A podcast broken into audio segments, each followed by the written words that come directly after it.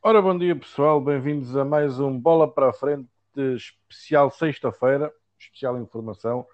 Como vocês sabem, à sexta-feira é, é, sempre um episódio diferente devido à, à entrevista que temos, uh, que temos sempre planeada para, para o dia de hoje. Portanto, hoje as informações, como de costume, não vão ser muitas, uh, também até porque as que há, infelizmente, não são as melhores. Portanto, vou, vou já dar-vos as informações. Uh, antes de mais, queria mais uma vez agradecer por, pela vossa presença. Uh, tem havido cada vez mais visualizações de, dos episódios, já são 400 as visualizações. É, é, é algo para mim que é, que é um motivo de muito orgulho e só tenho é, é a vocês a agradecer por isso e é para isso que eu todos os dias vou, vou fazendo aquilo que faço para vocês. Informações. Uh, primeiro vou-vos dar alguma coisa boa, uh, que infelizmente não é muito ultimamente no nosso clube. Uh, o Palhinha, aparentemente, o negócio já está feito, com o CSKA não foi aquilo que o Sporting pediu, visto também a, a situação financeira e desportiva do clube que infelizmente o Sporting uh, está a ser conhecido pelas piores razões, e o que é certo é que o CSKA fechou o negócio com o Sporting por 12 milhões. Portanto, o Palhinha, em princípio, uh, no início da próxima semana, uh, já deverá partir para, para Moscovo. O negócio foi feito então pelos 12 milhões de euros. A contrapartida deste negócio é, lá está, é, continua a ser cada vez mais ridículo uh, e infelizmente vou ter que falar nisto mais uma vez. Uh, o Braga vai ter direito a 20% do valor da transferência do, do, do Palhinha para o CSKA. Foi algo que ficou acordado no, no contrato por empréstimo que, que, o Sporting fez com o Braga pelo Palhinha e, e portanto o, o, Braga vai ter 20% uh, deste valor uh, que, que, o Sporting vai receber.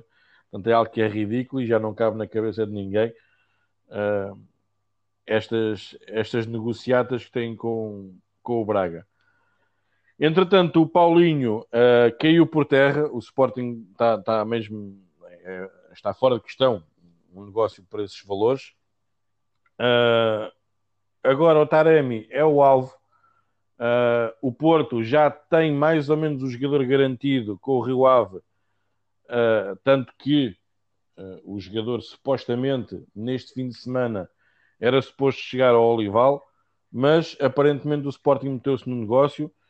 Isto porque o, os dirigentes do Sporting, aparentemente, tiveram essa, esse engenho de falar diretamente com o jogador. Isto porque o jogador tem 40% do passe dele uh, na sua posse. Portanto, o Rio Ave só tem 60%. É um valor muito alto, claro, mas uh, não deixa de ter uh, uma palavra em relação a, ao seu próprio futuro.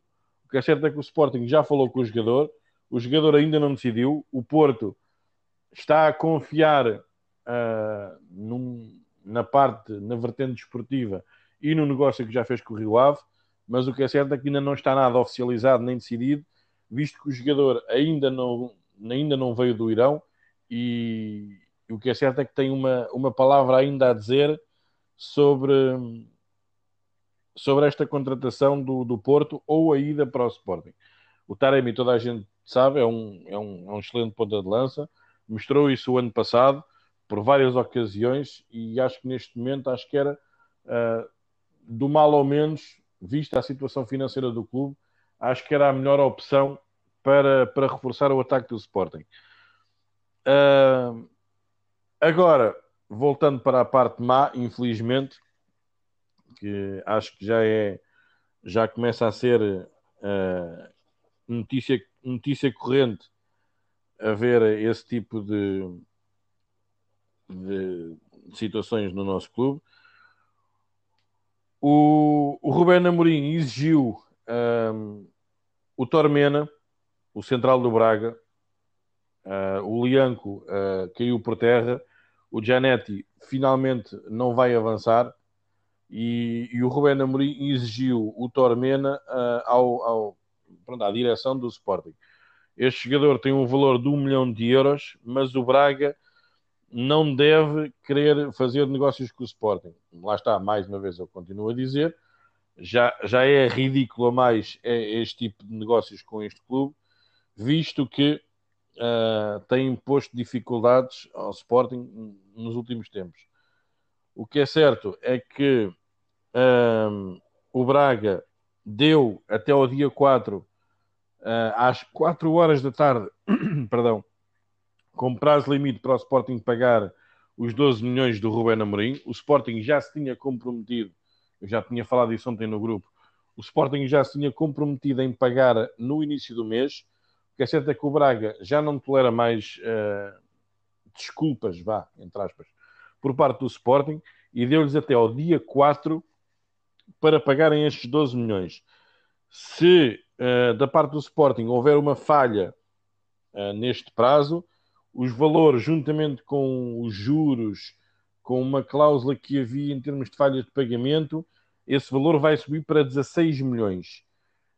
Esta época não vai haver sanções para o Sporting por parte disto, isto porque o Braga já fez uma queixa na UEFA e na FIFA e à Federação, ah, mas para a próxima época a UEFA já fez entender ao Braga que se o Sporting não cumprir, vai haver sanção uh, para o clube.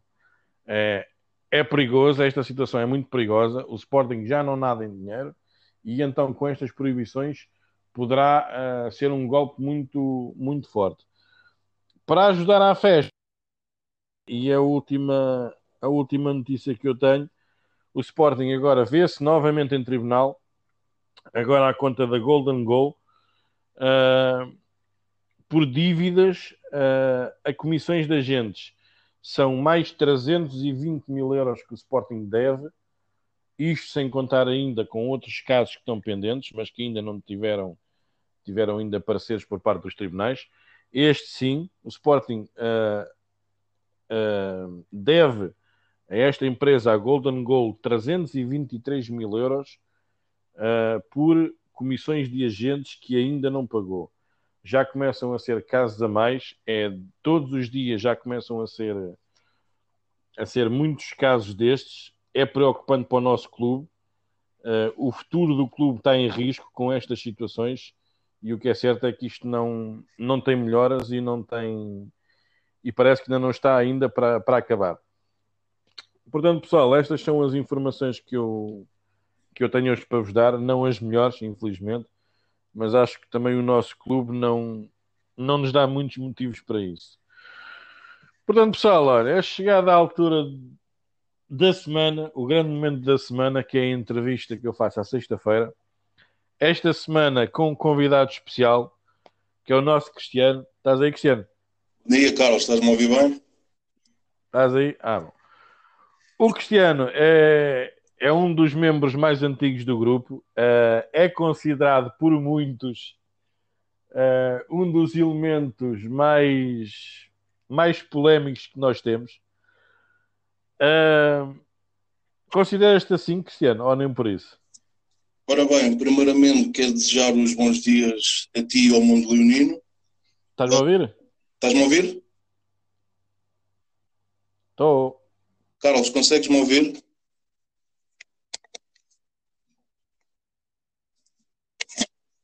Carlos? Estás-me a ouvir, Cristiano? Consegues-me ouvir, Carlos? Ah, agora sim, agora sim, já te consigo ouvir. Pronto, como estava a dizer, primeiramente quero dar os bons dias a ti e ao mundo leonino. Um, agradecer o convite neste, nesta tua nova aventura. Uh, já éramos ter, para ter feito isto há algum tempo, mas por motivos profissionais não tinha sido possível.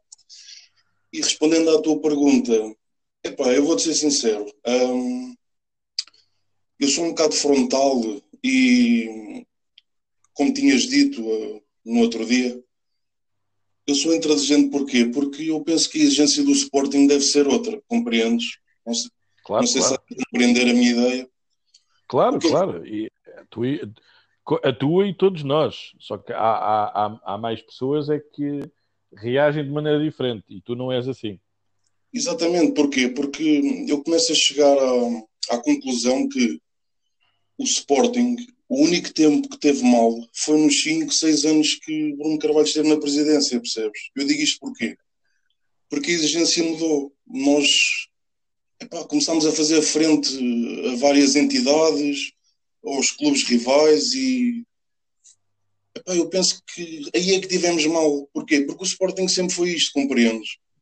E exato, exato. mudámos o paradigma. Tivemos um presidente que chamou as massas, uh, fez frente a tudo que envolvia esquemas, corrupções, tudo o que mandava o Sporting em baixo, compreendes? E o que é que agora? As pessoas começam a aceitar tudo de uma forma tão natural e pá, eu, a, a, mediocridade que se vê no Sporting, eu não consigo compreender, percebes? É por isso que eu às vezes, quando leio e ouço coisas, não, não consigo aceitar, Carlos. Não me levem a mal, pá. Temos, que temos claro, ter uma exigência de clube pequeno, percebes? Claro, exato. E todos nós temos as nossas opiniões e cada um tem, tem as suas e temos que respeitá-las todas. Exatamente. Olha, Cristiano, uh, como eu disse, tu és dos membros mais antigos do grupo. Eu, quando entrei para o grupo, ainda estávamos nós no, no Messi, já lá estavas. Não Exatamente. falavas muito, mas já lá estavas.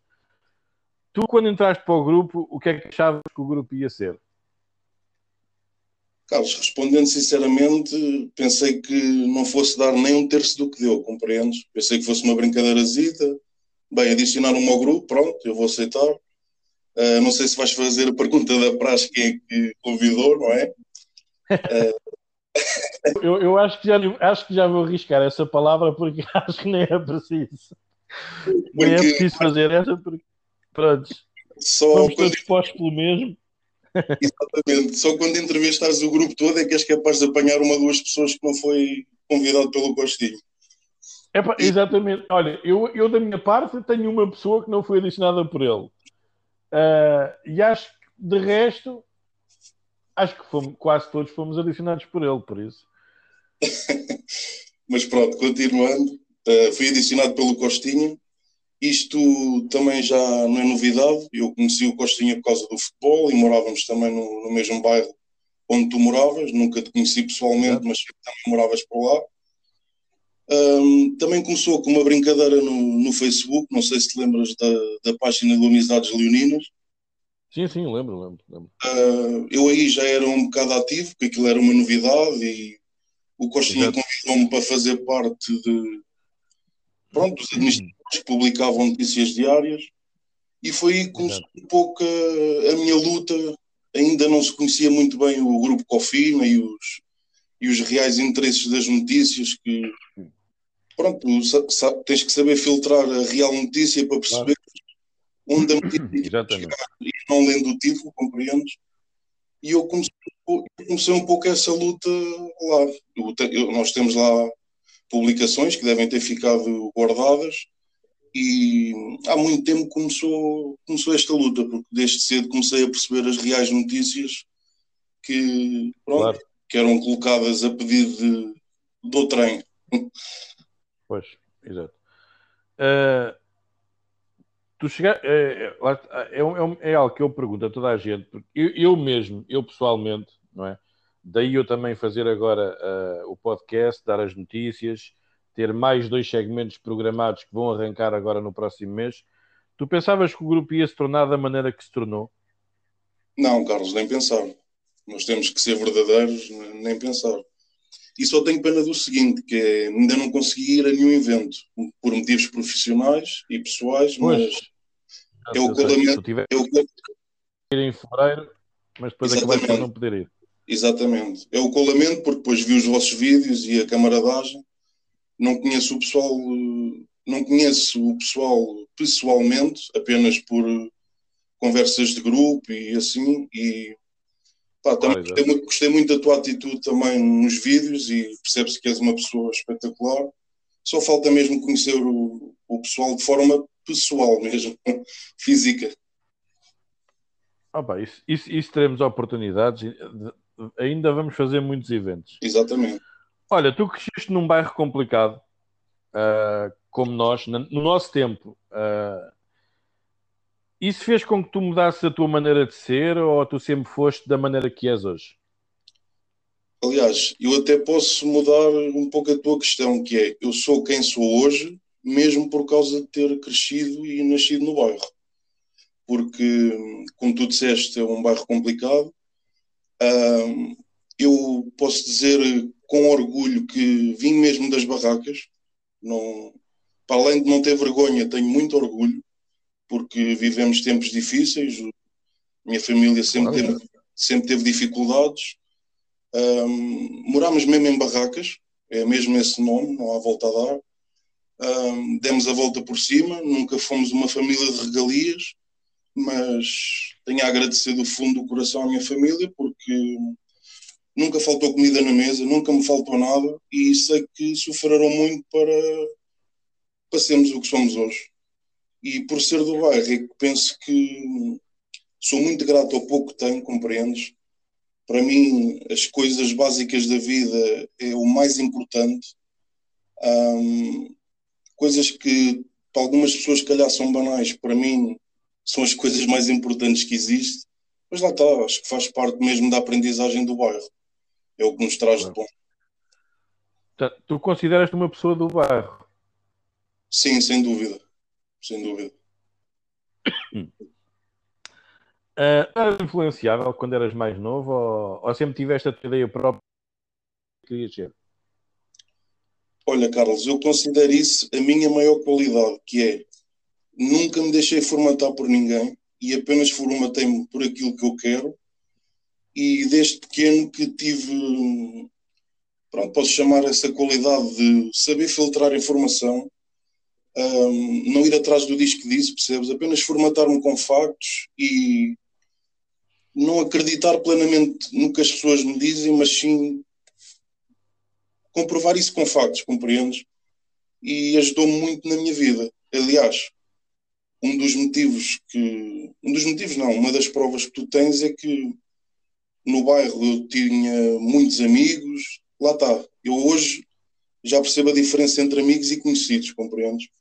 Tu conhecidos tens muita, muita, muita gente conhecida e amigos, cheguei à conclusão que pá, se calhar conseguia contar pelos dedos das mãos, compreendes? Isto claro, porquê? Claro, Porque hum, lá está, eu ao formatar-me com o que quero, não segui a vida se calhar de 90% dos meus amigos, compreendes? Sempre soube, sempre soube até onde podia ir com as pessoas, com quem podia ir e os limites. E, e pronto, fez disso a pessoa que sou hoje. Exato. Olha, tu devido a teres crescido num bairro, como, como já todos falámos, e, e, acho que é uma coisa que é comum a quase todos nós, uh, teres crescido uh, numa época que era diferente da de hoje em dia. Uh, tu teres crescido da maneira que cresceste. Tu eras um. Tiveste numa escola também que era, que era complicada na altura que lá tiveste.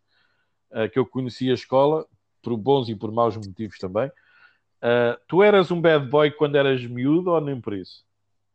Não, Carlos, nunca fui. Pelo contrário, eu posso dizer que eu sou o perfeito exemplo de as aparências iludem. E eu posso explicar porquê. Eu sempre fui um rapaz muito grande, sempre fui muito maior que os colegas de turma, da escola. E o que é que acontece? Na altura também vestia-me um bocado, vá, mesmo o termo chunga. E, mas era apenas aparência, sabes porquê? Porque eu era totalmente o contrário. Eu chegava a ir contra esses mesmos chungas e o pessoal que tratava mal outras pessoas, ou que roubava, ou que intimidava os miúdos. Eu acabava por proteger esses miúdos, acreditas? E, e eu ganhei popularidade na escola por causa disso, porque eu era um bad boy, mas era um coração mau gigante. Isto é só tamanho, acredita. Mas sim, tinha as aparências iludem. E a prova era os meus professores. Os meus professores da escola viam-me no primeiro dia e diziam: Bem, lá está este que vai arranjar problemas, estamos desgraçados. E depois, sempre no fim dos anos escolares, os professores diziam-me sempre o mesmo: Epá, não tem nada a ver a tua aparência, pensei que íamos ter problemas, acabaste por tornar uma boa surpresa. E ainda hoje acontece isso, compreendes? As pessoas julgam muito pela aparência, mas Não pode ser. Temos, acho que temos que mudar esse paradigma. Mas é a sociedade Exato. que temos, isso não, não há nada a fazer. É adaptar e. Era... Adaptar, aceitar Era... e, e seguir em frente. Era mesmo essa a pergunta que eu tinha a fazer a seguir. Uh, tu tens um trabalho uh, que te exige que sejas muito sério uh, e íntegro e cumpridor das regras. tu és mesmo assim no teu dia a dia ou, ou, ou, ou não és assim tanto? Não, eu, o que eu transpareci para o meu novo trabalho é exatamente como sou na vida pessoal. Eu sempre fui uma pessoa muito respeitadora, sempre gostei de praticar um bom português e aprender. Eu posso dizer que, vou ser sincero, que acho que é o que tu queres também. Um, eu, o português e a maneira de ser e essas coisas, por incrível que pareça, não foi na escola que aprendi. Foi ouvir muito hip hop português, foi ouvir muitas entrevistas, documentários, tudo que tem a ver com o Sporting, principalmente, claro. Uh, porque nós, eu penso que nós ao ouvir e e captar informações seja muito melhor do que estares a ler um texto na escola. E é diferente, percebes? O modo visual também ajuda muito.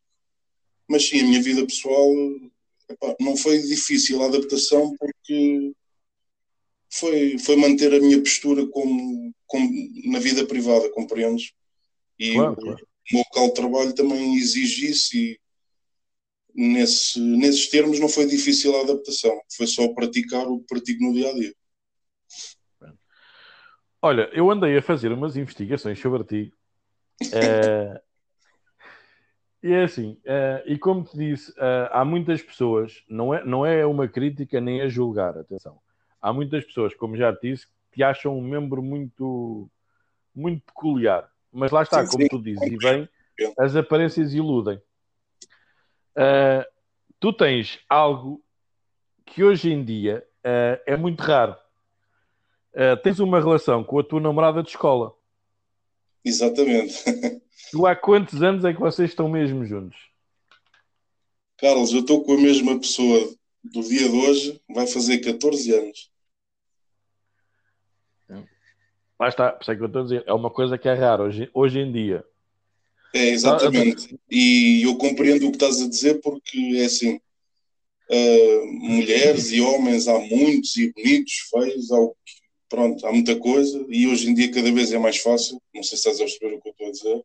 Sim, sim, claro. claro. Uh, mas eu costumo dizer que quando as pessoas perguntam, eu costumo dizer que o difícil é arranjares uma mulher a sério, porque arranjares mulheres e namoradas é muito fácil. O problema é arranjar uma pessoa com quem partilhar a vida e, e ter ideias fixas e construir um futuro. Isso é que é complicado. Exato, isso é que é e, difícil. Exatamente. E felizmente arranjei a pessoa certa por isso e estamos até hoje juntos. Já passámos, por, muita, já passámos por muita dificuldade uh, e penso que foi isso que também nos fez crescer. Lá está. De, também não deixámos formatar por opiniões de terceiros. Na escola também, pronto, uma pessoa tinha, tinha aquele bocadinho de fama, não é? E por vezes foi complicado. Sabes que existe muita inveja também, Pois, e o disco disse e tal, mas não, também desde às cedo. Às vezes basta só uma palavra e muda, e muda logo a opinião da pessoa. Exatamente. Isso, quando não se conhece a pessoa, pronto. Mas isso lá está, é saber lidar e, e, não, e não, não deixar formatar. E estamos juntos até hoje. Isso aqui, é, olha, e desejo todas as felicidades do mundo para vocês os dois. Um... Isso é mútuo, Carlos. Olha, uh, das minhas investigações que eu também andei a fazer, uh, eu andei a chatear muita gente nestes últimos dias. Não te vou dizer quem, uh, mas andei a chatear muita gente para saber. Isso chama-se uh, tu eras... tu eras guarda-redes. Já... E eu andei a pesquisar, a falar com pessoas que disse tu eras um guarda-redes que até tinha muito talento uh, tu um dos clubes mais emblemáticos. Uh, o que é que tu achas que te faltou como guarda-redes e como jogador? Bem, essa história é engraçada. Não sei se queres te conto desde a origem. Penso que a gente tenha tempo e vai ser engraçado também para, para conhecerem melhor. Isto tudo começou num dia em que eu tenho um primo com quem passava sempre as férias de verão em Viseu, que era a terra da minha avó, um, e nós éramos como irmãos. Boa terra. Exatamente, muito boa terra. E foi daí que eu também tomei o gosto de, das pessoas do campo e do campo, e odeio a cidade. Foi daí que eu tirei o meu gosto. Uh, o que é que acontece? O meu primo um dia destes toca à minha porta, aparece todo equipado, vira-se para mim, olha, eu vou treinar o operário, queres vir? E eu, então, mas vais treinar o operário? Sim, bora, vais para a baliza, não sei o quê. Está bem, eu vou-te fazer companhia. E nisto, fomos treinar o operário, eu não tinha equipamentos, não tinha esteiras, não tinha nada. Cheguei lá, fui com a roupa que levava, parecia um mendigo, mas pronto, isso é outras coisas. Um, e começámos o treino, o, o meu primo foi para a central, eu fui para a baliza, e o que é que acontece? Eu nunca tinha jogado futebol 11. E quando cheguei lá, eu vi aquelas balizas e disse: que é isto? onde é que eu me vi meter? Ou seja, cada remate que faziam, que passava a um ou dois metros de mim, eu fazia aquela defesa de vista, sabes? Levantava as mãos a dizer: bem, é nossa. E quando dava conta, a bola estava lá dentro. Eu dizia: epá, isto não pode ser. Então, mas... Isto não vai correr muito bem. Então, mas como é que eu vou defender se eu estava tão habituado a, às balizas de futebol 5, de futebol salão, percebes? E pronto, depois, ah, depois habituei-me, comecei a perceber que, bem, eu tenho que me fazer às bolas, que o primeiro tomo conta das dimensões da baliza, mas pronto, foi assim que começou a história. E o que é que acontece? Fui-me adaptando, não é? eu vou-te ser sincero, eu, eu tinha muito potencial de guarda-redes, fui adquirindo isso ao longo do tempo. O que é que aconteceu? Sabes, quando uma pessoa é miúdo, eu sempre pratiquei muita natação e futebol, era a minha vida. E uma pessoa queria, queria brincar, não levava os treinos muito a sério, e depois na escola jogava à frente, nunca jogava à baliza, e aquelas coisas de miúdo, pronto. Pois. E o que é que acontece? Um, por volta dos meus 15, 16 anos, eu fui fazer treinos de captação também ao Odivelas. Um, fiz dois, três treinos e disseram que eu ficava, percebes? Disseram para falar com o clube, que era o que tinha a minha carta, que era o, o operário. Quando cheguei ao operário, pedi a minha carta, epá, eles estão no direito deles, não é? Eu hoje percebi isso mais porque uma, pessoa tem outra mentalidade e já percebe melhor claro. o mundo do futebol. Eles não deram a carta, compreendes? Epá, eu na altura miúdo, não é? Fiquei chateado e depois não apareci em alguns treinos e o que é que acontece? Depois também fui fazer treinos de captação a bolonenses. Aos bolonenses, neste caso. Uh, fui lá também, o meu pai até me levou e tudo. Sim, sim. Fiz alguns treinos, eles também mostraram interesse em ficar, percebes? Adivinha o que é que aconteceu? Voltei a operar, pedi a minha carta e mais uma vez disseram: bem, nós não podemos dar a carta, se o clube estiver interessado, venha falar connosco. E eu, pronto, voltei ao, ao Bolonenses, os belenenses, falei com eles, eles disseram, é pá, se for para pagar, não, não vale a pena, temos aqui muitos miúdos e tal. Pronto, e depois voltei para operar, e depois andava chateado e desmotivado, comecei a deixar de ir aos treinos. Eh, depois fiquei afastado um ano, acho que não chegou a fazer dois.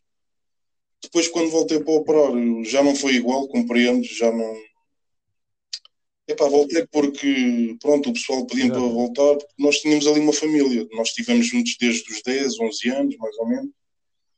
Foi, foi muitos anos juntos.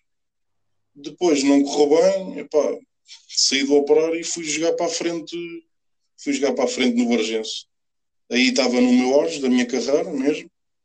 Um, fiz, um, fiz um grande ano no Vargense, estávamos em segundo lugar, mas só que a média no Vargense, sim. Grande no meio da época, no meio da época tive, tive se calhar o maior azar da minha vida, que foi lesionei-me a chutar uma bola no treino, porque eu tinha muita força de remate e marcava os livros, os penaltis e assim. E aquelas bolas não eram muito boas, as do, as do treino não eram iguais às do jogo. Eram. Ou seja, as do jogo, exatamente. exatamente. Era, era esse um grande problema. Eu também joguei no Vargense e era esse um grande problema, era, era mesmo esse. É que aquilo que nós tínhamos nos treinos e na altura, no meu tempo, uh, ainda era, uh, uh, o campo ainda era aberto. Sim. Não era pavilhão como é hoje em dia. E, e as condições que tínhamos nos treinos não eram nada a ver nos jogos. Sim, sim. E, e, e, acho, que, acho que isso também condicionava um pouco também o rendimento. Pois, eu, eu, lesionei, eu lesionei mesmo por causa disso, porque as bolas de jogo eram pesadas e eram boas. E o que é que acontece? Nós nos treinos, pois. tu quando rematavas com muita potência, tu não tinhas aquele impacto na bola de fazer a perna parar, percebes? A perna parecia que continuava, não, não tinha aquele impacto. E, e pronto, e rasguei um menisco, tive seis meses parado, ainda fiz mais um ou dois jogos quando voltei depois o Vargense acabou com os Júniores e olha, comecei a minha vida de trabalho e comecei só a fazer jogos amigáveis. Jogava uma vez por semana, ou duas, ou três, e pronto. Foi aí que comecei a deixar de jogar futebol. Basicamente é um resumo de... Eu, digo, eu digo-te isto porque eu tenho, tenho não, tinha uh, dois vizinhos uh, da rua onde eu morava que sempre fizeram parte. Uh, da direção do operário, da estrutura do operário, e foram eles que me falaram de ti. E um deles, tu não sei se deves te lembrar, de um senhor chamado Vítor Porfírio, que o filho dele, que era o Fábio, também jogou no operário, e, e foi ele que me falou de ti, como tu eras como jogador de futebol. Tu, independentemente desta situação toda que aconteceu, do, do Odivelas, do Bolonenses, tu achas que passaste ao lado de uma carreira como guarda-redes? Bem, vou-te ser sincero. Hum, sabendo o que sei hoje e vendo a qualidade do futebol que vejo hoje, eu não tenho dúvidas que se calhar é assim, não ia ser um não ia ser um guarda-redes de topo, nem se calhar de primeira liga, compreendes? Nós não sabemos o dia da manhã. Mas sabendo o que sei hoje e vendo a qualidade que vejo hoje, tinha lugar numa segunda liga na boa, isso. Pá, temos que ser sinceros, eh, a qualidade que eu vejo, compreendes? Porque claro, exato. tu vês muito. E também temos que saber fazer uma autoavaliação. É? Exatamente, tu vês, tu, tu, tu tens exemplos de guarda-redes de primeira e segunda divisão, e eu não digo só guarda-redes, digo jogadores em geral. Tu dizes assim: ou este rapazinho tem um grande empresário, ou tem muita sorte na vida. Estás a perceber? É que tu vês. É que tu vês... Pois, exato. Exato, eu tive essa conversa com, com o Rio a semana passada mesmo, que às vezes há jogadores por si mas próprios é, mas é verdade, é Carlos, tu vês, e tu, quem, para quem seja bom observador, tu quando vês um jogador a parar uma bola ou movimentar-se assim, tu dizes logo assim, este rapaz tem alguma coisa ou não tem? Basta aquele toque de bola, percebes? E tu, Poxa, e tu, vês, e tu vês jogadores claro, claro, eu já falo da primeira divisão, nem vou falar da segunda tu vês jogadores já na primeira divisão que não sabem parar uma bola. É uma coisa impressionante. E, e o que é que nós pensamos? E o que é que nós pensamos no dia de hoje? Bem, se eu soubesse o que sei, mas isto é a velha máxima, não é? Sempre a mesma conversa. Especial, especialmente especialmente pois, pessoal é do bairro que se perde e que tinha talento a mais. Exatamente, e, e já tivemos essa conversa Exatamente. aqui há uns dias no grupo Uh, temos N casos, N casos de pessoal que era lá do bairro que tinham um potencial enorme e, sem e dúvida, da vida acabaram por se perder. Olha, Cristiano, passando agora às perguntas em comum, uh, que é aquilo que, que eu faço todas as semanas a, a quem o entrevistar. Uh, tu sempre foste Sportingista? Isso, isso nem, nem se pergunta, Carlos. desde, que nasci, desde que nasci, desde que nasci que sou sócio. O meu pai fez-me sócio mal, mal nasci. Mas pronto, por, por situações uh... particulares e lá está, crescemos num mundo pobre. Depois o meu pai deixou de pagar as cotas por motivos superiores, uh, mas fez-me sócio mal nasci. Claro, claro. Aliás, e posso dizer que Olha. e nem tinha outra hipótese, como o pai nem tinha outra hipótese. Olha, isto acho que é comum a todos. A mim também me fizeram. Fiz essa pergunta ao JP e ao Figo, porque a mim também me fizeram isso quando era miúdo. Tentaram alguma vez mudar de clube? Tentaram, muita vez, mas era, era, como, era como chover no molhado, compreende? Eles, eles bem podiam dizer o que quisessem, podiam espernear, podiam dar mortais à minha frente, para mim era-me igual.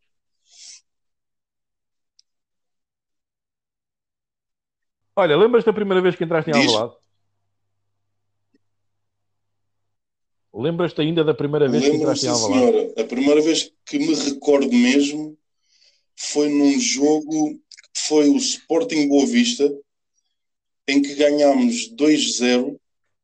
Uh, Estou-me a tentar lembrar dos golos. Foi um gol do Delfim de livre, que até o guarda-redes foi mal batido. Sabes que o Delfim gostava de estar a bola devagarinho. e foi um penalti do Acosta. É o primeiro jogo que me recordo de ir, de ir ao antigo estádio.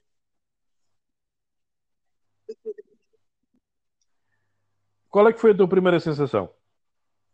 Tu como Sportingista e entrando pela primeira vez em Alvalade, qual é que foi a tua primeira sensação que tiveste? Grande sensação. Grande Olha, eu não me recordo quando é que fechei a boca. Vou-te ser sincero.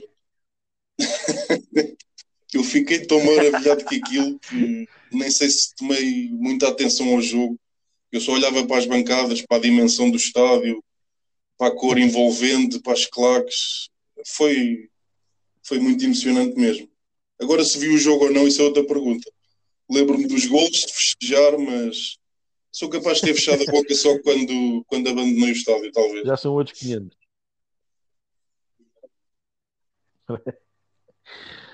uh, tu és conhecido uh, por parte do, do pessoal no grupo e, e, várias N fotos que tu tens uh, de seres um grande apologista, adepto e defensor do governo. Que acho que é, é coisa que quase 99% do pessoal do grupo acho que, acho que é, tem em comum contigo. Uh, tu já tiveste várias vezes com ele, que é que eu estava a dizer, já vi várias fotos uh, tuas com ele. Tu já tiveste algumas conversas com ele ou foi mesmo só as fotografias tiradas? Uh, Carlos, infelizmente, conversas particulares nunca consegui ter. Foi só conversas do momento, uh, no local, quem que tirei as fotos. Infelizmente, tentei contactá-lo, mas, mas sem sucesso. Apenas enviei umas mensagens e é algo que eu gostaria de fazer muito. Para agradecer tudo o que fez e, e tudo o que passou, que não merecia mesmo porque assim, não sei se vamos aprofundar este tema ou não do, do Bruno Carvalho e da presidência, e, que é para não me estar a alongar muito. Estava a pensar Pronto, nisso. então eu posso já, posso já dar o mote. o que é que acontece? Sabes o que é que eu, eu noto em muito pessoal do Sporting e não só? É que parece que têm medo de associar-se ao presidente, compreendes? Isto porquê? Porque Exato. tem medo da opinião de terceiros ou, ou de vir a ficar desiludido o que é que acontece? Eu nunca tive receio nem, nem medo porquê. Porque uma pessoa tem que ter ideias fixas, percebes? Tem que ter espinha dorsal, tem que ter tem que ter maneira de estar na sociedade. E o que é que acontece? Eu, eu vi ali uma pessoa, eu vi ali uma pessoa que tornou-se presidente do Sporting. Não à primeira, mas à segunda, mas isso é outra história que envolve envolve elevadores e caixas de votos, compreendes? Uh, Exatamente. Mas é o que as pessoas também não sabem, depois falam um pouco sem terem conhecimento real das coisas. E o, o que é que eu vi ali? Eu vi ali um, uma pessoa que angariou massas, estás a compreender, que realmente amava o Sporting. Porque Sim. eu posso fazer uma pergunta que será. Estou, Cristiano. Estás-me a ouvir, Carlos? Estou. A ligação caiu. Já me estás a ouvir? Estou. Sim, estou. Estás-me a ouvir tu? Estou, estás-me a ouvir? Estás-me a ouvir, Carlos? Vai, vai ser uh, feito em duas partes. Uh, estávamos a falar em relação a isso sobre o Bruno Carvalho. Tu seres um, um adepto fervoroso dele e estavas a explicar uh, a maneira que tu conheceste o Bruno Carvalho e como, como é que ele vivia o, o clube. Sim, sim, já me ouves bem? Sim, sim, estou a ouvir, estou a ouvir. Pronto, como eu estava a dizer, hum, eu vi no Bruno Carvalho, na altura das eleições, um um, um angariador de massas e eu faço-te uma pergunta, como estava-te a explicar há bocado. Quando o Sporting estava naquela situação que tinha, já tínhamos jogadores com, com três meses de salário em atraso, dívidas a fornecedores, que estávamos mesmo prestes a bater no fundo, Podes-me dizer quantas pessoas apareceram no Sporting para se candidatar? Ninguém, nenhuma. Nenhuma, exato, exato. Por eu estar-te a dizer, uh, e também ser uma, uma pergunta que eu ia te fazer a seguir. Uh, é, é, algo que não, que, não se, que não se percebe e que já há muitos anos que não se vê isso. Acho que a única vez uh, que é assim conhecido e historiado de haver um presidente parecido como o Bruno Carvalho era o João Rocha. Uh, sem, que eram presidentes que eram presidentes que eram presidentes do povo. Exatamente. Portanto, achas que foi esse o grande problema do Bruno Carvalho? Isso, isso eu já lá chego e vou explicar o porquê. Uh, continuando a, a, minha ideia que eu estava-te a dizer, só apareceu um, não foi? Sim, sim. Pronto. E o que é que sucedeu? Não sei se tu te recordas, quando o Bruno Carvalho chegou ao Sporting, passado se calhar de uma semana ou duas, já, já queria bater com a porta porque ninguém queria negociar com o homem. Aquilo era, claro, mesmo, era mesmo para bater no fundo e, e, acabou. É que as pessoas têm um bocado de amor seletiva, Carlos, percebes? E, e só vivem, esse é que é o grande problema. E só vivem um momento. Nós temos que pensar um pouco na vida e na história que aconteceu e ver os milagres que este homem conseguiu fazer pelo Sporting. Agora é assim, sou fanático por ele, sou. Agora, se, se houver alguém igual a ele, ou melhor, força, que seja o presidente do Sporting. Agora, eu não quero é pior, compreendes? E, claro, e, e, foi uma mudança drástica. Nós passámos de um presidente que, não te esqueças que ele prometeu cento e tal coisas no ato eleitoral e se calhar não, só não cumpriu uma ou duas, e estamos a falar de coisas de enorme dimensão canais de televisão, um, o pavilhão, a reestruturação financeira. Não esquecer o orçamento que nós tivemos na primeira época e os milagres que fizemos, que as pessoas também é verdade, é se lembram disso. Por isso, escusam de falar dos orçamentos que tivemos nestas, nesta atual direção, porque não tem nada a ver com o que tivemos no primeiro ano Bruno. Ah, não, e não esquecer tudo o que ele fez até hoje. Agora tu perguntas-me assim: ele foi sempre correto e certo? Não. Mas tu também sempre foste, Carlos. Eu também sempre fui. As pessoas. Pois, já, lá está, é a grande, é a grande, é a grande questão. A questão é mesmo essa. As pessoas não erram, os presidentes não erram, mas existe alguém perfeito na, na sociedade? É que eu nunca vi. Mas o que é que acontece? Pois. O que acontece é que o Bruno Carvalho lutou com, contra muitos interesses monetários, principalmente, contra a corrupção, contra os clubes rivais, e expôs um pouco o que é o, o povo português em geral e o mundo do futebol. E o que é que acontece? As pessoas que gravitam à volta do futebol disseram logo: oh, meus senhores, este senhor tem que ser abatido. Então, se nós vivemos disto para isto, este senhor está aqui a, a, divulgar o que nós fazemos e o que deixamos de fazer e a estar felizes. E sabes qual foi o problema do Bruno Carvalho? Foi não ter foi não ter os adeptos do lado dele. Não sei se te lembras da célebre frase que é eu vou à luta por vocês, mas vocês têm que proteger senão eles comem-me vivo. E foi o que aconteceu. Não, eles matam-me, exatamente. Foi o que aconteceu. Nós, nós infelizmente, pá, eu continuo a dizer que a culpa do Sporting estar assim é dos associados. Não vale a pena. Porque se fossem pessoas que tivessem eles no sítio, desculpa uma expressão, que eu quero ser o mais correto possível, uh, protegiam o presidente e os reais interesses do Sporting.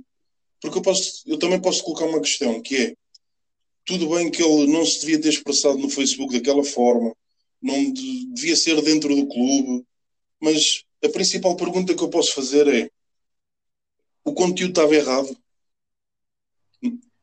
Pois, lá está. É, é, é, é, acho que isso é uma questão que poderíamos estar o dia inteiro a debater isso. Exatamente. Uh, todos nós temos N opiniões sobre isso e já isso foi falado é, várias vezes e podíamos continuar a falar sobre isso que, nu que nunca íamos passar do mesmo.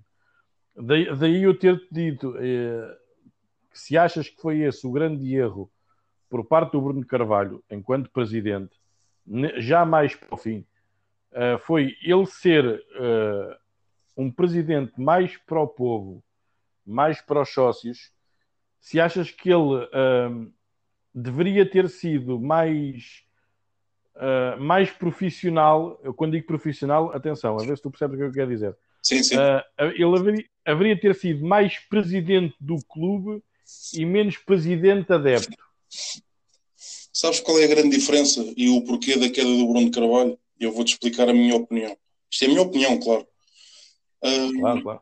O Bruno Carvalho lutou contra este pessoal todo de coração, compreendes?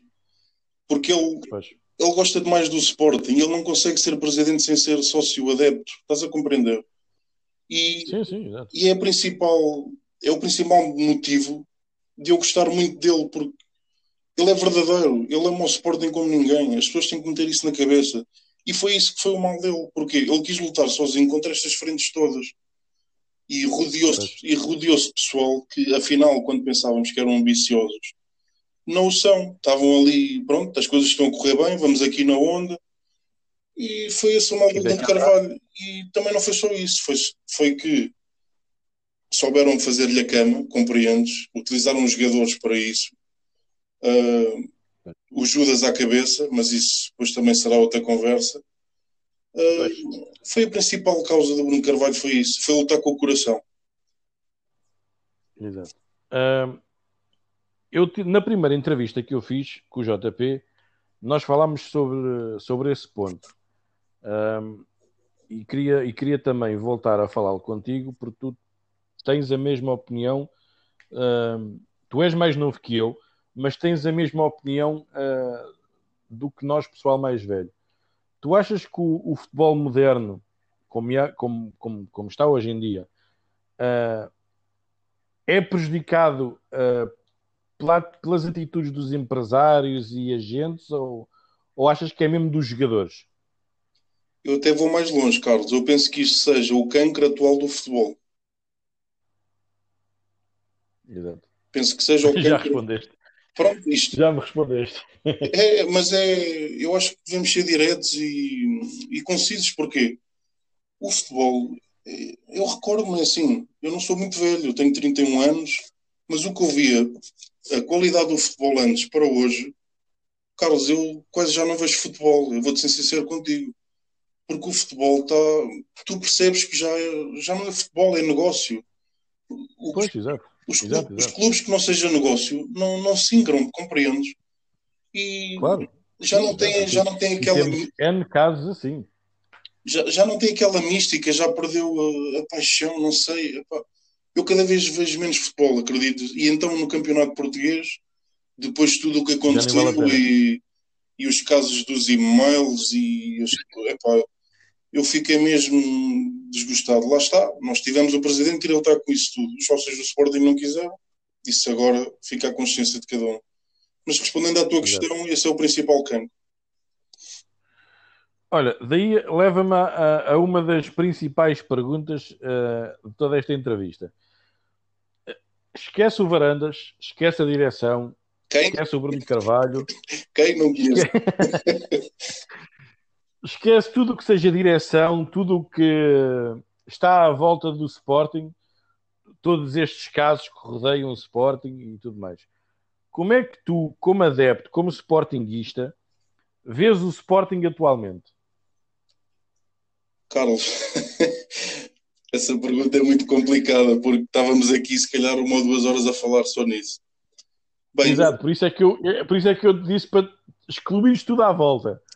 Okay. Foca-te só no Sporting, ou seja, vendo só o Sporting, uh, como é que tu vês o Sporting atualmente?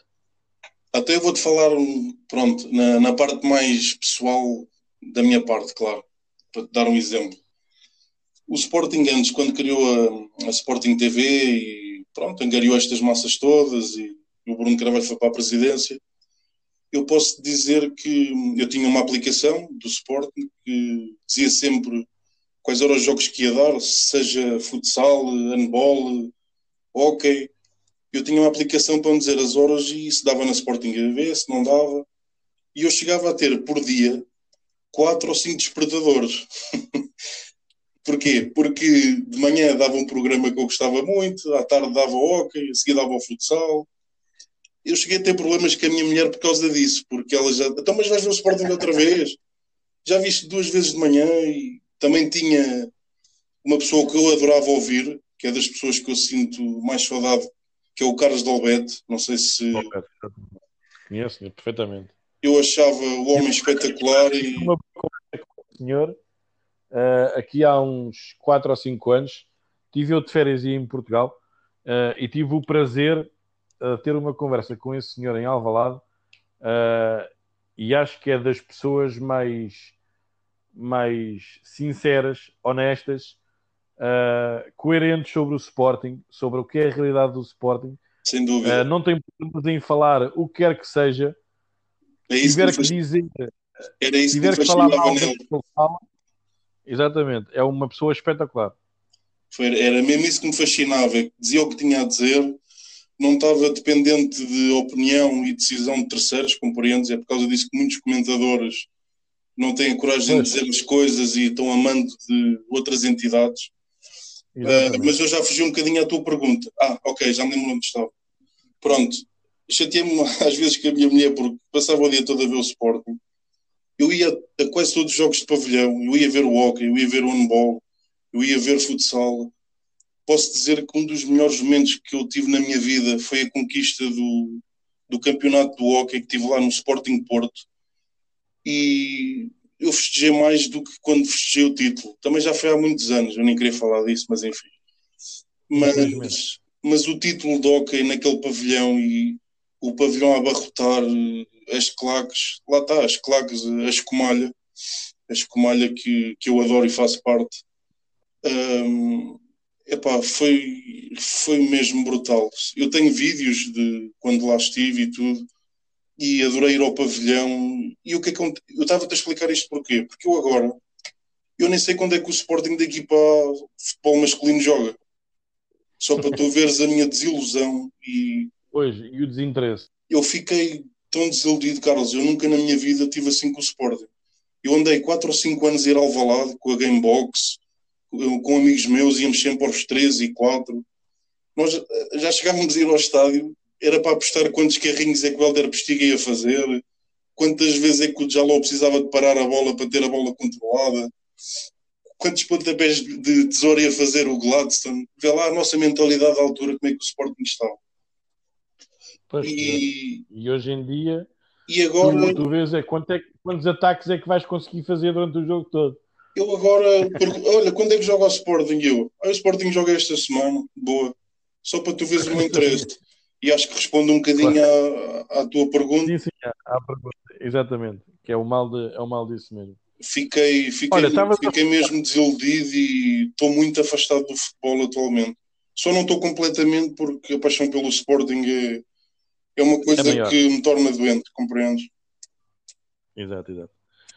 Olha, estávamos a falar há bocado, tu falaste e concordo contigo plenamente quando dizes que o- os agentes hoje em dia são o cancro do futebol. Ah, hoje em dia, ah, e mais que nunca, o futebol ah, é mesmo um negócio. Nós temos como porta-estandarte, e é inegável, e é, acho que não, não vale a pena sequer tentar contornar esse facto, o Sporting tem como porta-estandarte o Cristiano Ronaldo. Achas que o Sporting poderia usar ah, esse nome para, para tentar melhorar alguma coisa ou, ou achas que não é necessário isso? mais uma vez vou ser direto contigo e, e verdadeiro, que é assim que eu gosto de estar perante a sociedade.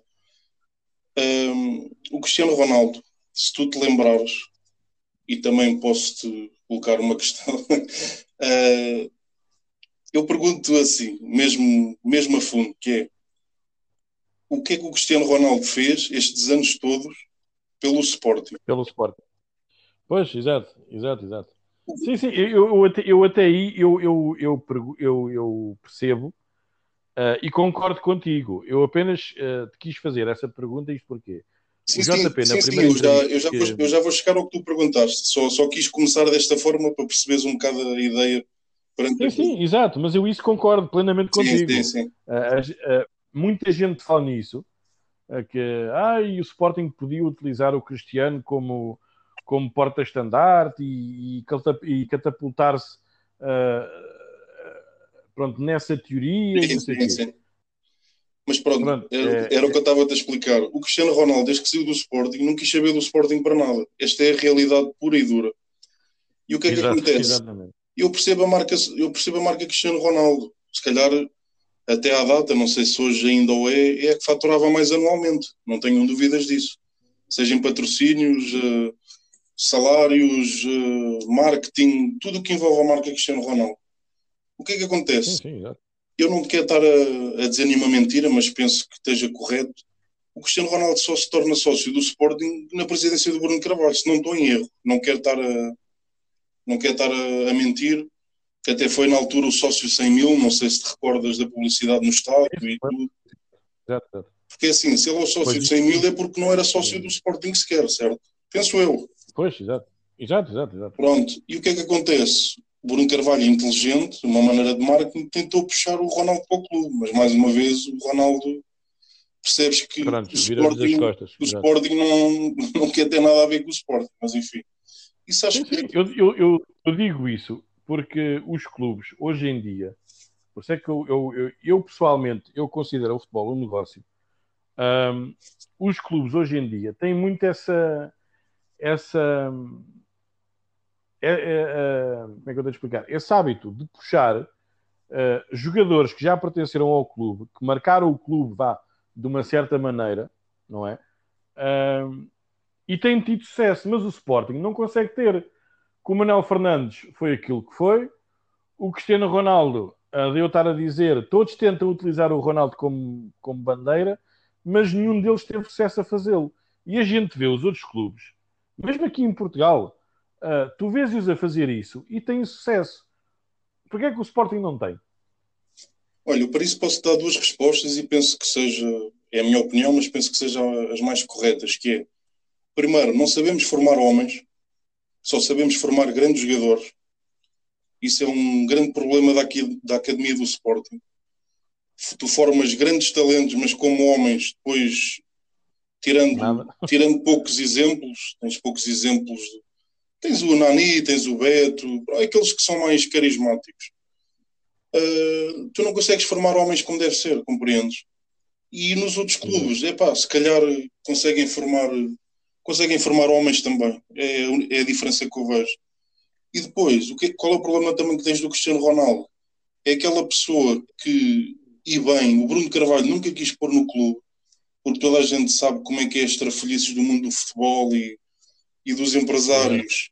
É. E a pessoa que está por trás do Cristiano, tu sabes bem quem é. E a entrada, pois, do, Cristiano, e a entrada do Cristiano do Sporting ia trazer ainda mais essa pessoa para o clube. Estás a compreender? E eu tenho uma, velha, eu tenho uma velha máxima da vida, que foi-me passado pelos meus pais e pela minha família, que é eu prefiro, eu prefiro viver de. Eu prefiro. Como é que se diz? Agora temos esquecido da, da expressão. Eu prefiro morrer de pé do que viver de joelhos. Era isso que eu quis, que eu quis dizer. Exato. Exato, e, exato. e infelizmente não tenho feito. E é assim, o Ronaldo nunca quis saber do Sporting, o Jorge Mendes só quer saber de, negociações para lavagem de dinheiro, eu nunca colocava cá essa gente no Sporting, vou ser sincero. É a minha opinião, porque é assim, se não quis saber do clube até hoje, quer saber porquê. Agora, porque dá jeito uh, associar a marca dele, vai ganhar dinheiro com isto, mais notori notoriedade. Epá, não. É como mas, eu mas, é esta, mas é esta a minha grande dúvida, também muito. Em redor a isso, uh, não sei se tu ouviste o podcast ontem, Uh, a partir da semana que vem. Ouço todos. Uh, obrigado. A partir da semana que vem uh, vou fazer um programa de debate. Próxima quarta-feira. exato. Não, na próxima quinta-feira. Okay. Dia 3 é quinta-feira. Okay. Eu falei quarta-feira, dia 3, mas quinta-feira é que é dia 3. Pronto, mas é só para teres a prova com isso. espetáculo, espetáculo. mas é, é, isso que eu estou a dizer. Achas que o Sporting ia, ia lucrar alguma coisa com o, com o Cristiano Ronaldo? Isto eu estou a perguntar isto porque o Sporting atualmente não tem grande margem de manobra internacionalmente que se possa juntar a uma pessoa como o Cristiano. Sim, eu compreendo esse lado, mas é como eu te digo, eu como lá está, como, como apelidaste bem, eu também penso que assim seja, que eu sou um bocado intransigente porque quem faz mal ao meu clube uma vez, e clube também associo isto à vida particular, percebes? Mas quando estamos a falar do Sporting é o que interessa. Uh, quem faz mal ao meu clube uma vez ou mostra desinteresse uma vida inteira não tem o meu epá, não, não tem o meu apoio nem, nem sequer liga a tal pessoa, percebes? E o Cristiano Ronaldo é um exemplo disso. O Cristiano Ronaldo nunca quis saber do Sporting para nada. Tivesse o Sporting bem ou mal. Agora, Eu compreendo o que tu estás a dizer, porque ia alargar muitos horizontes, calhar o Sporting ia ganhar dinheiro com isso, mas lá está, eu não concordo com isso. Pessoa que nunca quis saber do Sporting e que quer saber agora para proveito próprio, não, não contem comigo para isso, não, não apoio nada. Eu prefiro ter pessoas genuínas no Sporting, que esse é o problema também do Sporting. Tem muita gente que não gosta do Sporting. Uh, está lá, lá está, porque o Bruno Carvalho vivia para o Sporting. Foi também o problema dele. E agora, este, este novo pessoal vive do Sporting e não para o Sporting. Esse é que é o problema. Olha, eu vou-te agora fazer uma pergunta que uh, é a primeira vez que eu vou fazer. Uh, e por ser contigo e por saber como é que tu és uh, em relação a certos e determinados temas, vou-te agora, vou agora picar um bocadinho. tu achas que, em, em, em, comparação com o Porto e com o Benfica, porque é, lá está, é, é, é inevitável termos que falar nisso, tu o que é que achas que peca em termos de estrutura? Não estou a dizer uh, com a atual direção. Uh, estou, a, estou a falar, uh, vá, se tu quiseres, na última década ou nos últimos 15 anos. Vá. O que é que tu achas que falha no Sporting como estrutura que dá resultados tanto no Benfica como no Porto? Isso é fácil, Carlos. É não saberes fazer corrupção como os outros fazem e fizeram estes anos inteiros é sermos sempre o clube certinho. Eu não estou a dizer que estamos mal, atenção, estou a tentar explicar o porquê exato, do, exato. do, sucesso dos outros e o nosso insucesso. Estou a perceber. Isto porquê? Isto é nível. Isto é nível. Diz, diz. Não, não, continua, continua. Ah, uh, isto é a nível nacional, não é só os clubes, que é. Tu é muito difícil ter sucesso sendo uma, sendo uma pessoa sincera e, e fazendo tudo dentro dos moldes legais, compreendes? Agora podem dizer exato, assim: ah, mas o, o, o, Porto foi campeão europeu estes anos e não sei. Mas como é que lá chegaram? As pessoas lembram-se como é que o Porto jogou estas equipas ou não? Claro, exato. Mas exato, o, que é, o, o, que é que acontecia? Antes não tinha tanta visibilidade, não havia as redes sociais, não havia tanta divulgação, era tudo feito bastidores, compreende? Era, era feito à antiga. O que é que aconteceu agora com o clube de, do outro lado da segunda circular? A diferença é que estamos em tempos modernos. E o que o Porto fazia antes, fez o Benfica agora, mas de uma forma mais tecnológica e e-mails e não sei o Mais comercial. Exatamente, mas é tudo igual. O conteúdo e a ambição é igual. Foi trafolhice atrás de trafolhices. Eles conseguem ter o sucesso que têm hoje por causa disso. E o Sporting, como é sempre o clube do anjinho, e é mesmo assim que somos apelidados, andamos a ser comidos estes anos todos por causa disso. Lá está, não estou a dizer que nós estamos mal, porque eu não concordo com corrupção, não concordo com nada. Mas somos muito anjinhos, Carlos. E, e, quando, e, quando, e, quando, e quando tivemos um homem que quis fazer a frente a estas pessoas, é que as pessoas, quer dizer, tu falas com qualquer sportinguista, queixam-se todos da corrupção do Benfica, do Porto, certo? E que alguém tem que fazer alguma coisa. Quando tiveram um presidente que quis fazer alguma coisa, correram com o homem por causa de umas publicações e chamar meninos mimados a quem realmente é, compreende. A quem realmente era. A quem realmente era. Exatamente, é como falámos há bocado, o conteúdo está certo, a maneira de se exprimir é que pode não estar correta. Mas, mas, mas, é logo crucificar o homem por causa disso, a sério. As pessoas têm noção do que já fez Pinta Costa e vieram nos balneários e, e fora de portas, sem as pessoas saberem, que já envolveu crimes e. Agora, eu também faço uma questão ao mundo sportinguista e a ti também se, se, se o Vieira estivesse no Sporting, sim, que ele tem hipóteses, que ele já, já foi sócio dos três grandes, mas isso é outra sim, conversa. Sim, exatamente. isso é, é outra, conversa. conversa. O Bruno Carvalho começou sócio do Sporting, não interessa. Um, se acontecesse 1% do que aconteceu no Benfica, que fosse verdade ou não dos e-mails, o Sporting estava desgraçado neste país, Carlos. Ah, sim, sim, isso é verdade, isso então, não tenho dúvidas nenhumas. Salcochete, que foi o que foi, que andaram lá todos aos abraços, que aquilo terrorismo, a única coisa que teve terrorismo foi a comunicação social estes meses todos. Porque terrorismo, ah, terrorismo não houve nada. Então não, não se passou com, com, o Guimarães, não se passou já com o Benfica, com o Porto. A, a diferença, a diferença é que não andaram 4 e 5 meses a formatar as pessoas com mentiras, compreendo. Exato. E as pessoas Exato. foram atrás disto tá. tudo, porque é o que eu costumo dizer eu compreendo as pessoas que dizem: Ah, eu vejo CMTV, eu compro jornais. Ok, tudo bem. Agora, depois não se podem queixar porque dizem assim: ah, mas eu sei filtrar informação. Tudo bem, podem filtrar informação, mas vocês, ao verem ou comprarem, estão a dar sharing e audiências e dinheiro a eles.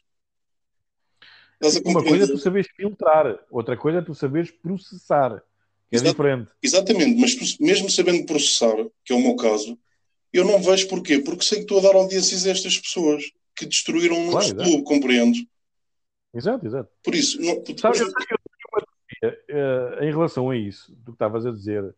Se, se acontecesse no, isso no Benfica ou se o Vieira estivesse no Sporting, uh, eu tenho uma teoria muito em relação a isso. Não sei se, se vais perceber onde é que eu quero, onde é que eu quero chegar. Sim. Uh, sportinguistas acho que estão tão ansiosos por vitórias, eu quando digo vitórias é nos, nos campeonatos, né? que qualquer coisinha que aconteça, acho que são mesmo os próprios sportinguistas que se deixam influenciar. Exatamente, Porque, mas não tenhas dúvidas disso, Carlos. Se tivesse uma cultura vencedora, como tens, independentemente da corrupção ou não, lá está, e no outro dia tivemos a falar isso no grupo. O Vieira, toda a gente sabe, até mesmo os próprios benfiquistas, sabem o que o Vieira é, mas não o tiram de lá porque ele dá-lhes vitórias. E outra coisa. Costa é a mesma coisa. Exatamente, e outra coisa, eles também não e fazem isso. Falta. E eles também não fazem isso porque sabem que o clube vai ser prejudicado. Estás claro, a exatamente. exatamente. Foi, foi, o que não daí aconteceu no Sporting. Pois, pois, daí eu estar a falar sobre isso. Eu acho que os, os Sportinguistas estão tão, uh, tão necessitados de terem vitórias no, no, no campeonato que acho que eles próprios se mandam abaixo. É, acho que é a forma mais, mais fluente que eu tenho de falar as coisas. Eu vou dar a minha opinião e espero que as pessoas não levem a mal, mas é, é a minha opinião, é o que eu penso. Os, os, os associados, os mais antigos, não, nem tanto os novos, eu, eu acho que preferem que o Sporting perca ou não faça frente a estas pessoas para ficarem bem vistos e somos o clube bem comportado e da elite do que ganharem, Carlos. Eu já cheguei a essa conclusão. Porque eu também acho, muito sinceramente, eu também acho isso. Tu se falares com associados já de muitos anos, ah, perdemos, ah, mas não faz mal, a, a equipa está bem, há saúde, estás a compreender? É aquela conversa de aquela conversa de futuro bolonenses. Eu não consigo aceitar isso. Não me leva é, a... é, é, é, isso, é isso que eu ia dizer, porque acho que o grande mal do, dos associados do Sporting, eu quando digo os associados, os mais velhos, uh, com a idade do meu pai, do meu avô e sim, sim, sim. toda assim. sim. Uh, acho que fiam-se muito e revêem-se muito no passado do clube. Porque até aos anos 70, até ao, até ao fim dos anos 70, princípios de 80, o Sporting sempre foi um clube vencedor. Uh, e acho que muitos desses adeptos ficaram presos nessa altura. Mas esse é que é o problema. As pessoas não podem ficar presas ao passado, ainda por cima se o passado não é bom, compreendes? É, é, que, é aquela mentalidade, eu nunca vou conseguir perceber, Carlos, nunca vou conseguir. Porque, mas, mas nós estamos a falar, nós somos um clube pequeno, é isso? Aceitamos tudo, perdemos, andamos há 20 anos sem ganhar nada e ah, não faz mal, olha, para o ano é que é. É, é velha massa, depois não querem ser gozados.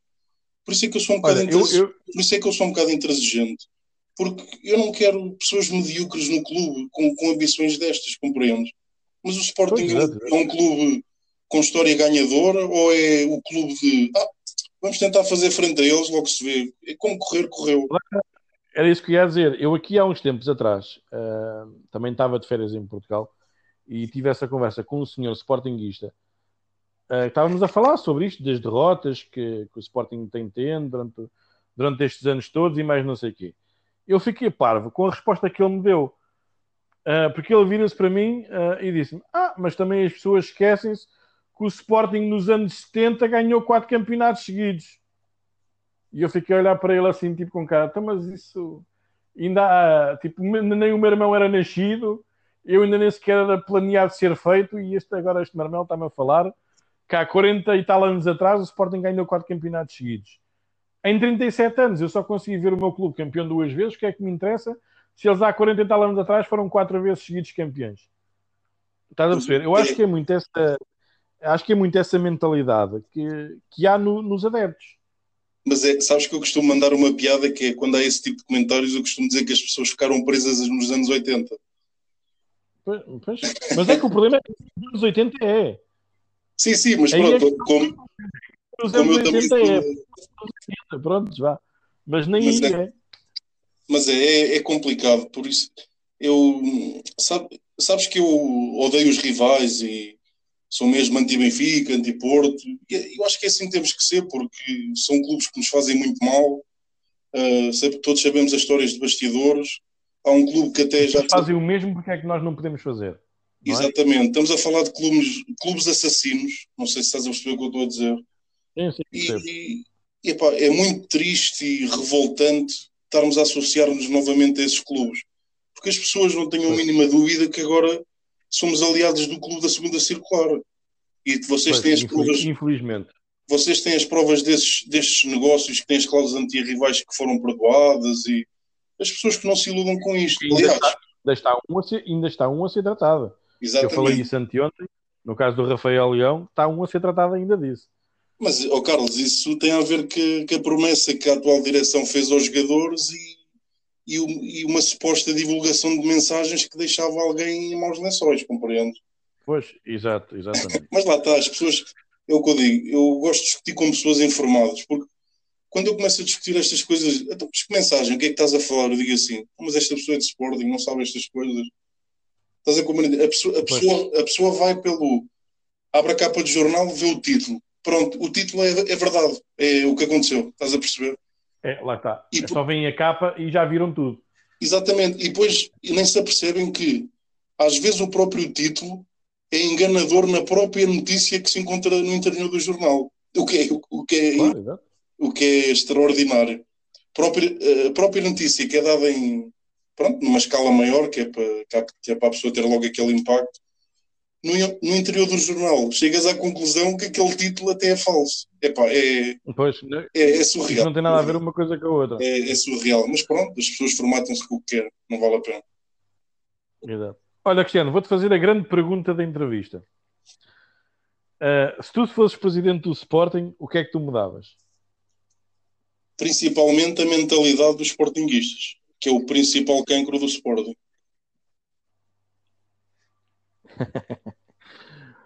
Olha, ah, eu sei que não tens filhos. Ah, um dia que os tiveres, sei que os vais levar à Alvalade. Ah, acho que isso é... Nem se põe isso em questão. Ah, tu, quando eras miúdo, falavam-te no Sporting ah, e tu, com certeza absoluta, tu vais falar aos teus filhos e aos teus netos. Como é que tu vês o Sporting daqui a 30 anos? Carlos, lá está. A, a- a pergunta que me colocaste anteriormente responde um pouco a isto. É, se não mudarmos a mentalidade, o clube será o próximo Belenenses. Digo isto com, com muita tristeza, mas é o, que eu, é o que eu sinto e penso. Ou os adeptos do Sporting mudam realmente a mentalidade e fazem frente a toda esta corrupção e percebem que diariamente as pessoas estão a tentar mandar o clube abaixo. Porque mentalizem-se do seguinte: quando os rivais falam bem de nós, alguma coisa está mal e muito mal, Carlos. É o que acontece agora, não sei se as pessoas se apercebem. Quando, Exatamente. quando, quando foi a presidência do Bruno Carvalho, éramos atacados diariamente. Até, se, Nunca ninguém falou bem. não sei se vocês recordam que até durante os diretos mudava uma equipa inteira para continuar a falar mal do, do Sporting e da É presidência. verdade, e, é verdade, é verdade. e atualmente É verdade. é só elogios. E é o que eu digo às pessoas. Quando os rivais nos elogiam, preocupem-se que estamos desgraçados. É como se costuma dizer, quando a esmola é muita, o cego, o cego desconfia. É, temos de ter essa mentalidade. Os rivais elogiarem-nos. Ou estamos muito mal, então. Exatamente. Algo vai mal no mundo dos iogurtes, como dizia o meu sobrinho antigamente. Ah, olha, Cristiano, para acabar, para também para não te tomar muito o teu dia, Não, está a ser um, vou-te está, fazer três está a ser- perguntas está a rápidas. ser um prazer, Carlos. Chegava aqui o dia inteiro. Não te preocupes com isso. Igual- igualmente. Vou-te fazer três perguntas rápidas que tens que responder ah, com a primeira coisa que te vier à cabeça. Correto. Um desejo para o Sporting. Uh, que tenha finalmente uma presidência que viva para o Sporting e não do Sporting. Aí as coisas vão mudar. Exatamente. Um desejo para ti. Ora, o meu desejo, o desejo principal, e acho que devia ser o desejo geral de toda a gente, é saúde, porque o resto conquista-se. Sem saúde não, sem saúde não consegues conquistar nada. Com saúde já depende da, da tua mentalidade na vida. E para acabar, um desejo para o grupo. Olha, o que eu desejo para o grupo é o mesmo que eu desejo para o Sporting, mudança de mentalidade. Porque hum, eu também vou, vou pedir aqui desculpa em direto que assim chego toda, a toda a gente. Como sabes, eu já saí do grupo umas duas, três vezes, mesmo por causa dessas situações. Um, sem reconhecer quando estou errado ou que, ou que tive menos bem, acho que faz parte da, da, aprendizagem de vida. Pedi desculpa a algumas pessoas também do grupo por, pelo ter feito e agradecer também a vocês e ao Costinha por voltarem a adicionar, porque sempre disse que não voltava. Mas lá está, é porque eu não aceito certos comentários que vejo e leio, porque as pessoas já começam a aceitar tudo, compreendes, Carlos? E não temos. E não, não. podemos. O Sporting não pode ser assim, não pode ser. Hoje ganhamos, já é tudo bom, e amanhã, quando perdemos, já é tudo mau. E espero que as pessoas compreendam que quando nós criticamos, eu especialmente, que sou muito crítico, não é porque não gosto do Sporting que eu estou a tentar mandar abaixo. As pessoas têm que compreender que é totalmente o contrário. Eu, quando critico, é porque quero que o Sporting ganhe qualquer forma. Estás a compreender? Sim, o teu nível de exigência é alto. Claro, porque estamos a falar do Sporting, nós não estamos a falar de um clube de bairro nem de segunda linha. E as pessoas já começam a falar exato, do Sporting como se fosse um clube de segunda linha. Não pode ser. Porque quando isto acontecer e e passa para as pessoas mais jovens e para as pessoas de agora, nós vamos cair no mundo da mediocridade. E eu não quero isso para o Sporting, lamento. Olha, Cristiano, foi um prazer falar contigo. Uh, foi mais de uma hora disto, mas foi, é foi muito bom ter falado é contigo. contigo. Estava aqui o dia todo, não te preocupes que, para além de não ser nada de mártir, é espetacular. É uma primeira experiência e está a ser espetacular. Obrigado, agradeço-te muito. Uh, Deixa-te ficar por aí para ouvir o final da. Mas dás-me só mais um ou dois, dás só mais um, um ou dois minutos? Dou-te, claro. Pronto, isto, isto claro, para quê? Claro porque sim. agora quero falar de, da tua ideia e do teu projeto, porque acho que merece ser falado. Primeiro, primeiro quero dar os parabéns pela coragem, porque para além de fazeres, Obrigado. para além de teres a ideia de criar o programa é um programa que é diário, as pessoas não se podem esquecer. Tu tens a tua família, tens o teu trabalho e que deve-te ocupar quase o tempo todo. E arrasares este bocadinho, é que este bocadinho não é só para ti, espero que tenhas essa noção. Este bocadinho é para todos nós. Sim, sim, eu sei, eu sei, eu sei disso. Faço com todo o gosto, foi aquilo que eu já disse várias Pronto, vezes. Perfeito. Faço com todo o gosto. Perfeito. E o que é que acontece? Tu, primeiramente, pensaste para o grupo, e como eu já te disse, eu sou um, um ouvinte assíduo, ouvi os podcasts anteriores, o Pedro até te falou disso, que devias alargar horizontes, porque era uma ideia muito boa. Uh, já o começaste a fazer, já percebi que começaste a, aderir às redes sociais e a partilhar, e já és ouvido um pouco por todo o mundo. Uh, é verdade. É fizeste bem, porque eu acho que o conteúdo é bom demais para ser apenas só para o grupo. Desejo-te os maiores sucessos e pá, as, pessoas, as pessoas têm que perceber que tiras sempre um tempinho para nós e não só para ti. Não, isso faço sempre com, faço sempre com o maior do, dos gostos e já tinha dito isso várias vezes. E, e Ainda disse há bocado quando começámos, falei sobre isso, que hum, era uma coisa que eu não esperava tanto. Já tenho mais de 400 visualizações. Eu tenho pessoas a ver, a ver não, a ouvir em países que eu nem sequer conheço de lá ninguém. Uh, tenho pessoas na Irlanda, nos Estados Unidos, tenho em Angola, tenho no Luxemburgo, Uh, tenho na Alemanha, tenho aqui em França. Vê lá, eu não falei a isto a ninguém aqui em França e tenho 10% dos meus ouvintes são de França. Perfeito. Portanto, só para teres uma noção. E posso, posso dar uma ideia também? Claro, claro, são sempre bem-vindas. Um, eu sempre aprendi que no mundo tecnológico muitas vezes o vídeo atinge mais que o áudio. Já pensaste em começar a gravar também, se calhar, vídeo e o para além do áudio, que poderá atingir mais pessoas? Eu está tá, tá em vias de está em vias de, de estudo.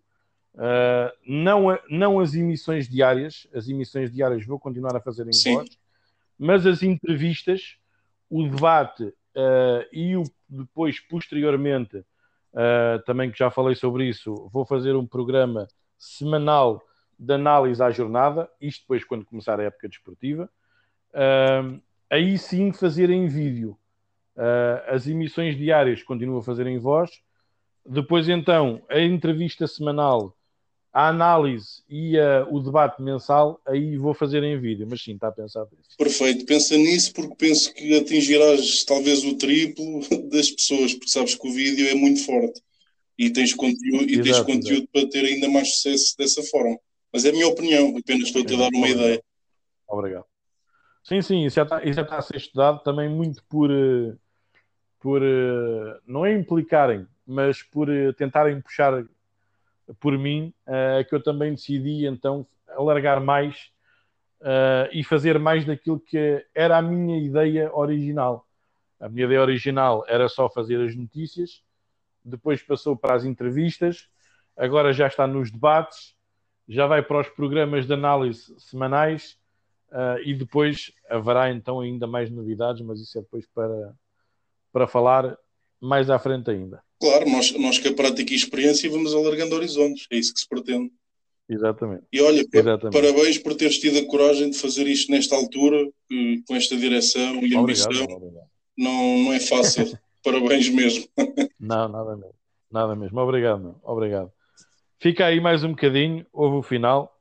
Uh, Obrigadão, Cristiano, pela tua presença. Obrigado, eu, cara. Foi, foi a minha primeira experiência, foi espetacular e quando precisares de alguma coisa, estarei aqui. Estou aí mortinho por ouvir agora okay. as, as condições meteorológicas, sempre do fim. Exatamente, exatamente. Espetáculo. Ah, Cristiano, pode... um grande abraço. um grande abraço, Carlos. Sucesso. pessoal. pessoal, foi esta então a, a edição especial sexta-feira com o Cristiano um episódio mais longo daquilo que é costume, peço desculpa. Vai ser dividido em duas partes porque houve uma falha de, de ligação, uh, por isso é que vai ser dividido em duas partes. Uh, foi uma, uma entrevista muito, muito porreira com o Cristiano. Uh, já tinha falado isso, que o Cristiano é dos membros mais.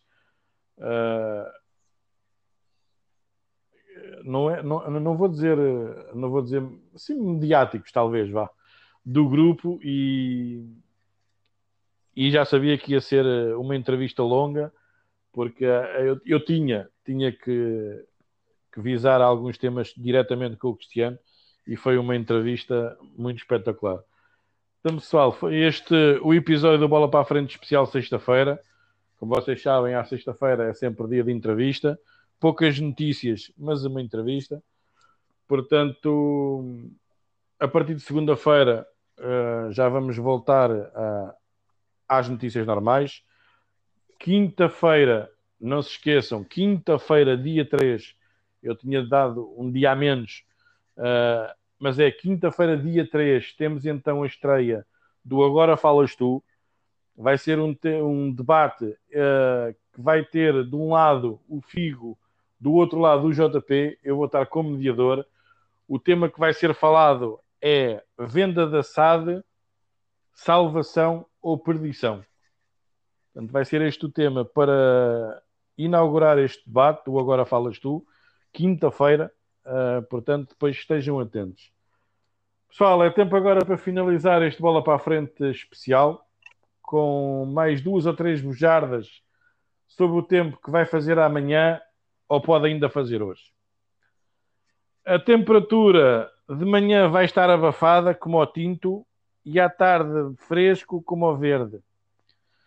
A ondulação vai estar sempre a vir que nem uma estúpida, portanto vai haver ondas que nunca mais acaba. E o vento esse vai soprar de sudoeste, tu querias era este. Pessoal, foi mais uma edição do Bola para a Frente. Bom fim de semana. Portem-se bem. Aproveitem este fim de semana. E cuidado com aqueles moços que apertam os próprios mamilos dentro dos transportes públicos. Portem-se bem e até segunda-feira.